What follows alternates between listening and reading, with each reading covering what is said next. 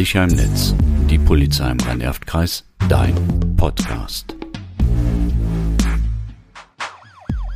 Willkommen zum neuen Podcast der Kriminalprävention des Rhein-Erft-Kreises. Hallo, mein Name ist Martina Rautenberg. Und mein Name ist Rainer Timburg. In unserem heutigen Podcast sprechen wir über Cybermobbing. Ja, wir beide sind ja schon was älter, aber auch in unserer Schulzeit gab es Mobbing.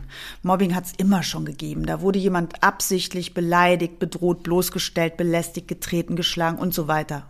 Das über einen längeren Zeitraum, das ist Mobbing.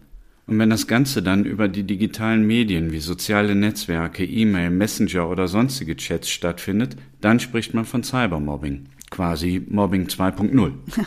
Ja, also Mobbing ist ja schlimm, aber bei Cybermobbing hat das Ganze, finde ich, nochmal eine ganz andere Dimension angenommen. Richtig, man muss sich einfach vorstellen, dass die Hemmschwelle bei Cybermobbing viel geringer ist und die Beleidigungen viel heftiger ausfallen. Ist ja auch klar, wenn ich die Person nicht vor mir habe, dann schreibe ich eventuell noch viel schlimmere Sachen. Ja.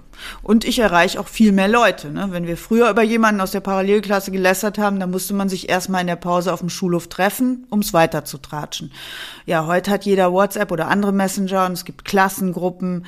Da erreicht man mit wenigen Klicks die ganze Klasse, äh, weitere Klassen, ja, die ganze Schule ist ganz schnell informiert. Ein riesengroßes, unüberschaubares Publikum in kürzester Zeit was Cybermobbing auch noch intensiver macht, dass das Mobbing den Betroffenen rund um die Uhr trifft. Mhm.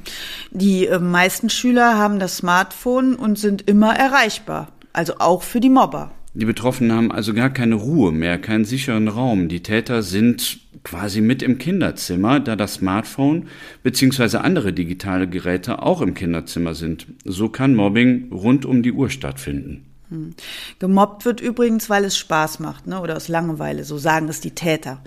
Ähm, meistens gibt es beim Mobbing einen Anführer und dann die Mitläufer. Ohne die funktioniert es natürlich nicht, da die Mobber ja auch eine Bühne brauchen. Was uns Sorge bereitet, ist, dass die Betroffenen in den allermeisten Fällen nichts sagen. Die Betroffenen sagen deswegen nichts, weil sie Angst haben, dass es dadurch noch schlimmer wird.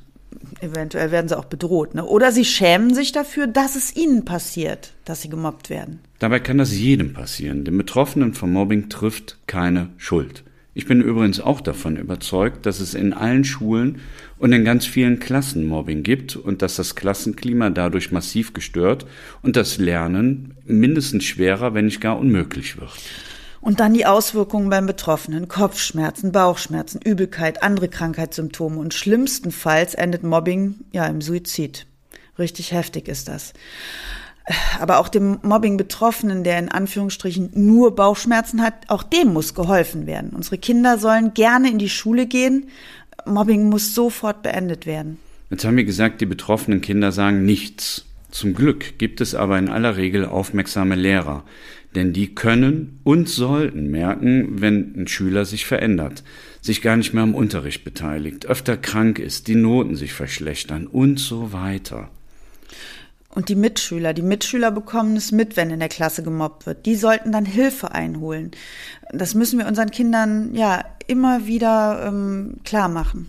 Diese Hilfe können Kinder bei Eltern, den Lehrern, Schulsozialarbeitern, anderen vertrauten Erwachsenen bekommen. Manchmal leider ist es nicht der erste Erwachsene, den man anspricht, aber dann darf man nicht aufgeben. Genau, nicht immer der Erste hilft. Ne? Natürlich kann man sich auch an die Polizei wenden und Anzeige erstatten, denn die Handlungen des Mobbings sind meist Straftatbestände. Hierfür ist es sinnvoll, alles zu dokumentieren, alle Vorfälle in einer Art Mobbing-Tagebuch festhalten und Screenshots machen. Das dient dann später als Beweismittel. Ja, unsere Tipps für Sie zur Vorbeugung von Cybermobbing? Machen Sie Ihrem Kind deutlich, dass es bei Problemen immer zu Ihnen kommen kann. Zeigen Sie Interesse an den Sorgen und Problemen sowie an den Aktivitäten im Internet. Stärken und fördern Sie das Selbstbewusstsein Ihres Kindes. Stärken Sie auch die Medienkompetenz Ihres Kindes und leben Sie Datensparsamkeit vor. Wenn Sie den Verdacht haben, Ihr Kind wird gemobbt, Seien Sie aufmerksam und nehmen Sie Veränderungen wahr. Sie kennen Ihr Kind am besten. Machen Sie Ihrem Kind klar, dass es nicht seine Schuld ist. Informieren Sie die Schule. In manchen Fällen empfehlen wir auch Strafanzeige bei der Polizei zu erstatten und ähm, dokumentieren Sie hierfür die Mobbingangriffe als Beweismittel. Podcasts sind eine erste Orientierung zu den jeweiligen Themen. Sprechen Sie uns bei weiterem Informationsbedarf gerne an.